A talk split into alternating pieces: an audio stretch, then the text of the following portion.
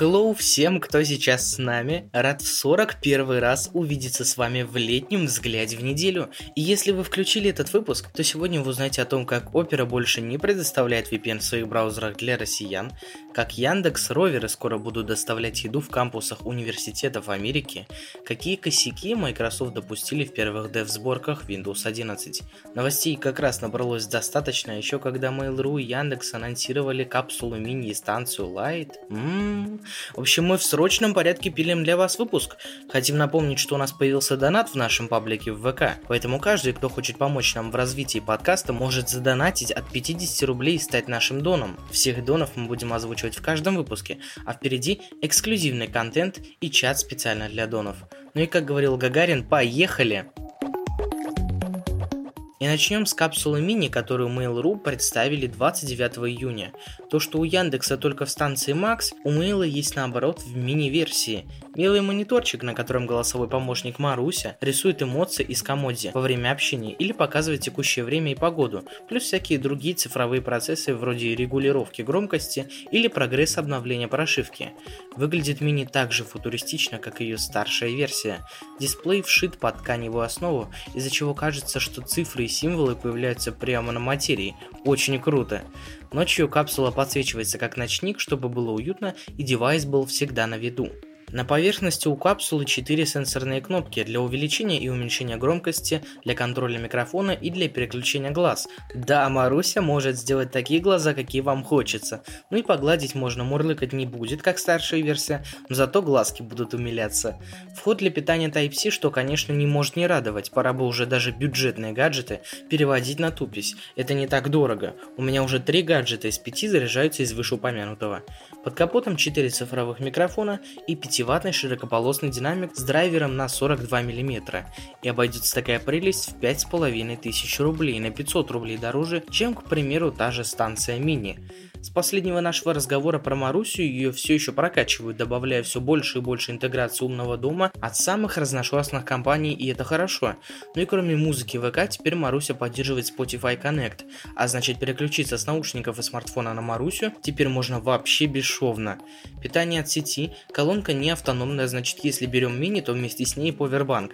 Остается ждать оценки от техноблогеров и смотреть продажи колонки. Купить капсулу мини можно по ссылке в описании выпуска, а мы поставим ставим ей 8,5 из 10. Один минус за отсутствие автономности, второй маленький минус за цену. Да, вы скажете, что цена компенсируется плюшками, 3 месяца ВК-комбо как-никак, но очень скоро, мне кажется, плюшки раздавать перестанут, когда пройдет ажиотаж. А станция мини от Яндекса тоже, кстати, с плюшками продавалась на старте, но при этом не стоила на полтысячи дороже. Однако это так, придирки. Вполне возможно, что цену за мониторчик накинули. В любом случае, Mail.ru молодцы.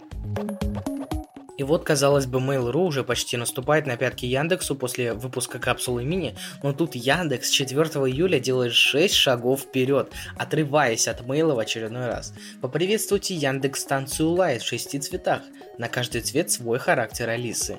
И новинка стоит всего 4000 рублей. Ссылку для покупки станции Light оставим в описании. Цвета такие, фиолетовый, бирюзовый, красный, желтый, бежевый и розовый, которые называются у Light версии ультрафиолет, мята, чили чили, лимон, капучино и фламинго соответственно.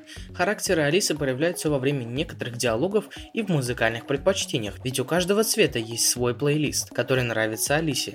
Ультрафиолет для весельчаков с друзьями, мята для романтиков, лимон для нонконформистов, фламинго для верящих в волшебство, капучино для ценителей покоя и уюта и чили для тех, кто не стесняется своих желаний. Не знаю, что насчет индивидуальных ответов. Может это просто, чтобы набрать классов, а сама фича и гроша не стоит, кто знает. В остальном 4 микрофона, вход HDMI и аудио 3,5 мм, питание от Type-C, автономности жаль нет. И дальше то, на чем пытались выйти Mail.ru с капсулой. У Lite-версии 5-ваттный широкополосный динамик и 4 сенсорные кнопки. Выходит, сравнивать капсулу мини уместнее не со станцией мини, а со станцией Lite. Так в станции кнопки регулировки громкости, отключения микрофона и паузы трека трека, и мониторчика нет, но как вы думаете, стоит ли переплачивать аж полторы тысячи только лишь за мониторчик датчик и RGB подсветку. Я бы переплатил, признаюсь. Как часы использовать колонку очень прикольно, но все равно дороговато. Да и за 4000, кроме самого девайса, мы получаем 3 месяца Яндекс Плюса. Также у Алисы довольно широкий список навыков от сторонних разработчиков, а значит на старте Алиса умеет гораздо больше, чем Маруся. У Маруси есть платформа навыков, но по какой-то причине навыков до сих пор не так много, как хотелось бы, а все поддерживаемые функции в Марусе – навыки партнеров. К примеру, Макдоналдс, который хотел хотят в ближайшее время запустить доставку еды в Марусе, но проблема-то вся в партнерке. Когда навык запускает обычный разраб, то во время использования ты понимаешь, это навык обычного разраба. А когда навык запускает компания, а потом еще и рекламирует, а ты во время использования видишь баги и траблы, то появляется куча вопросов и недопонимания. В любом случае не будем сравнивать. Станции Light ставим 9 из 10, минус вновь за отсутствие автономности, и будем дальше наблюдать, как развиваются Алиса и Маруся, эти два голосовых помощника. Вот не так давно мы слышали о блокировке VPN в России. Сервисы активно блокируются как в Play Market, так и в сети. И ребята из Opera сделали хитрый ход, они встроили VPN в браузер. Таким образом, основная цель продукта не предоставление услуг виртуальных частных сетей, а просмотр веб-страниц, а VPN просто дополнение к этому. Но 17 июня Opera приостановили поддержку VPN в браузере в России в связи с тем, что тремя часами ранее Роскомнадзор назвал сервис Opera VPN угрозой. Об этом стало известно известно от ТАСС, которому сообщила Юлия Сензелордс, старший менеджер по связям с общественностью. Предположительно, ребята из опера просто кто-то пнул сверху из Роскомнадзора, но не публично, отсюда такая неинформативность. Юлия сказала, что компания готова к открытому диалогу о безопасности пользователей. Очень понятная формулировка и сразу понятно, кому она адресована. Ну come on, Юлия, неужели вам так трудно было сказать к диалогу с кем вы готовы? Мы-то юзеры и так хотим безопасности. С кем вы готовы поговорить? С Роскомнадзором? Так они дали вам понять, что Opera VPN в России является угрозой. Даже сказать ничего, просто во. С кем разговаривала там Юлия? Зачем делать из этого события инфоповод? Ничего не понятно. Ну заблокировали, заблокировали, чего бухтеть-то? Ладно, идем дальше. Audacity – легкий и самый известный аудиоредактор, в котором и подкасты делают, и музыку на ремиксы нарезают. И мы с него, кстати, тоже начинали работу с подкастами, но теперь пользуемся Adobe Audition. Недавно Audacity стал собственностью Muse Group, которые, к слову, владеют MuseScore, в котором я раньше, когда в хоре выступал, делал себе нотные партитуры. И с приобретением Audacity пошло очень много изменений. Во-первых, появилась третья версия аудиоредактора, в которой проекты стали сохраняться в одном файле. Да, файл весит 100 120-150 мегабайт, но согласитесь, для переноса с диска на диск легче один большой файл, чем кучу маленьких. Но есть и негативные изменения. Обновилась политика конфиденциальности, и теперь Muse может собирать данные для правоохранительных органов и передавать их властям при их запросе. И такие действия актуальны во всех странах, в том числе и в России.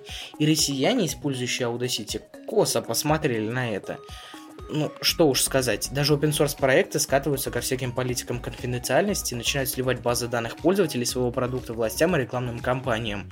С одной стороны, все хотят денег, и никто не хочет иметь проблем с государством. Такие действия можно понять. А с другой, мы тоже люди, и давать теперь властям информацию, которую мы добровольно отдавали вам еще тогда, когда у вас даже в мыслях не было сливать некрасиво.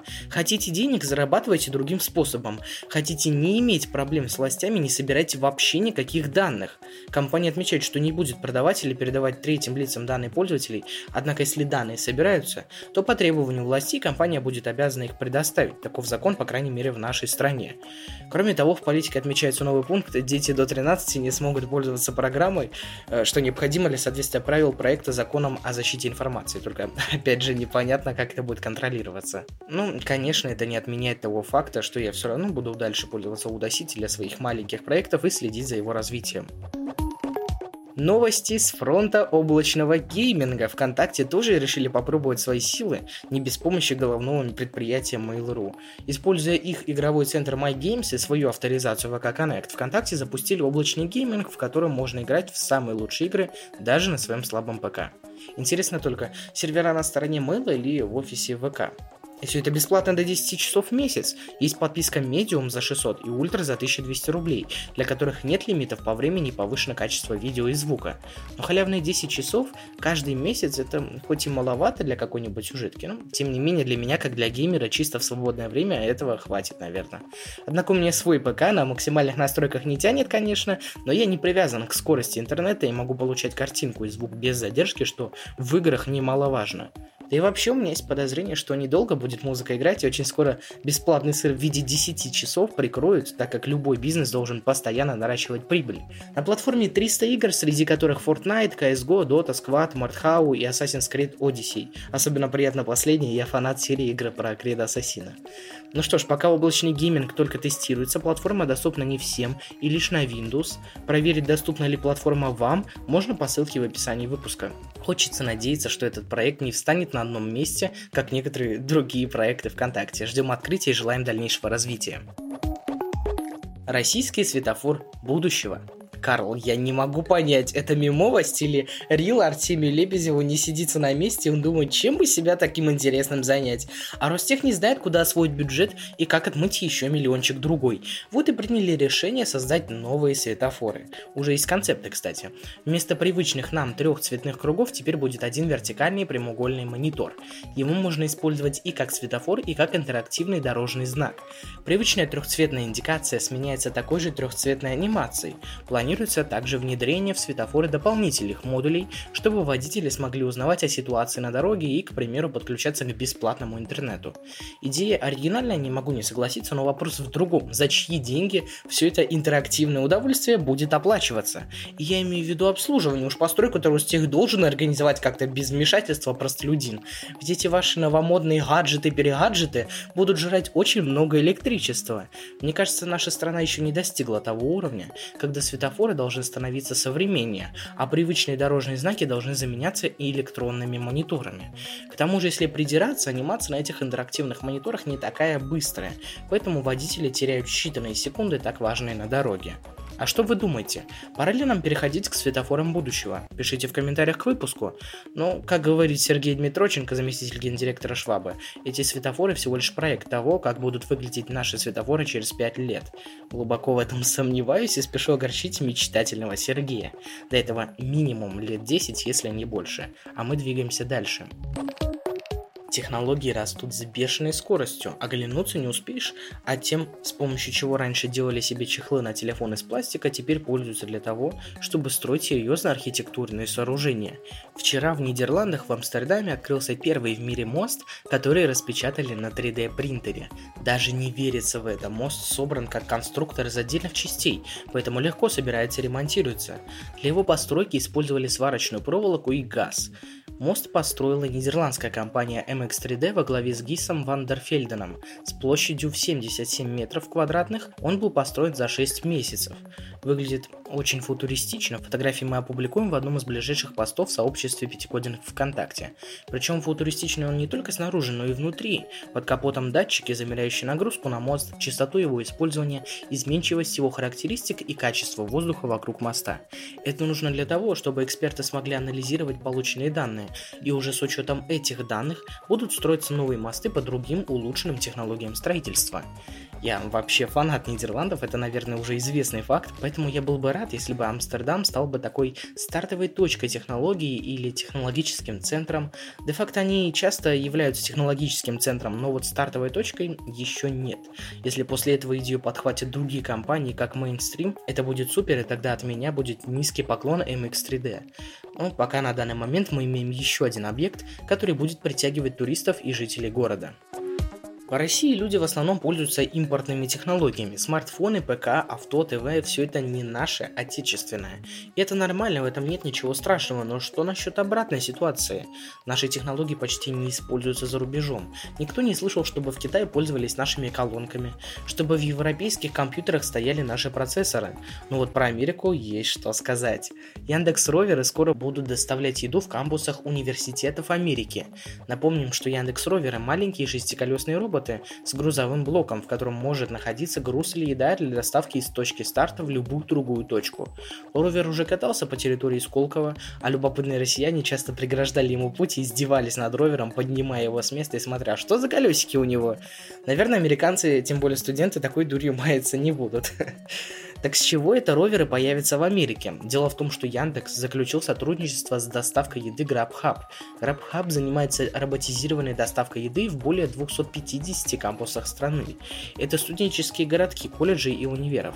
География в них сложная, автомобильных дорог нет, поэтому GrabHub будет использовать свои картографические наработки, чтобы ровер знал зону, в которой может ездить и все повороты, чтобы не оказаться в луже или в траве. Роверы будут работать через приложение доставки GrabHub. После того, как робот довезет заказ до точки, в приложении у юзера появится кнопка «Открыть крышку». Роверы начнут работать в кампусах Америки уже с сентября этого года. Это большой шаг к общему технологическому успеху Америки и России. В прошлом выпуске мы подняли вопрос, возможен ли выход Windows 11. Как выяснилось на конференции, действительно представили 11 поколение OS. Но сначала Windows 10. Поддержку конфигураций Home и Pro прекратят 14 октября 2025 года, почти на десятилетие десятки. Вот уже через чуть больше, чем 4 года уйдет эпоха плиток и дизайна метро. Это хорошо, всегда нужно двигаться дальше, не останавливаясь на достигнутом. В конце июня вышла первая сборка Win 11 в канале Dev, в котором состою я. И не обошлось без сумасшедшего количества мелких, но жутко раздражающих багов. Давайте по порядку. В первой сборке обновили панель действий в проводнике, безусловно, саму панель задач и настройки. Панель действий появлялась в проводнике не всегда, иногда могла исчезать. Не было анимации при перемещении иконок в панели задач с центра влево. При перемещении закрепленной иконки окно сворачивалось и разворачивалось, регистрируя простое нажатие, а не перемещение.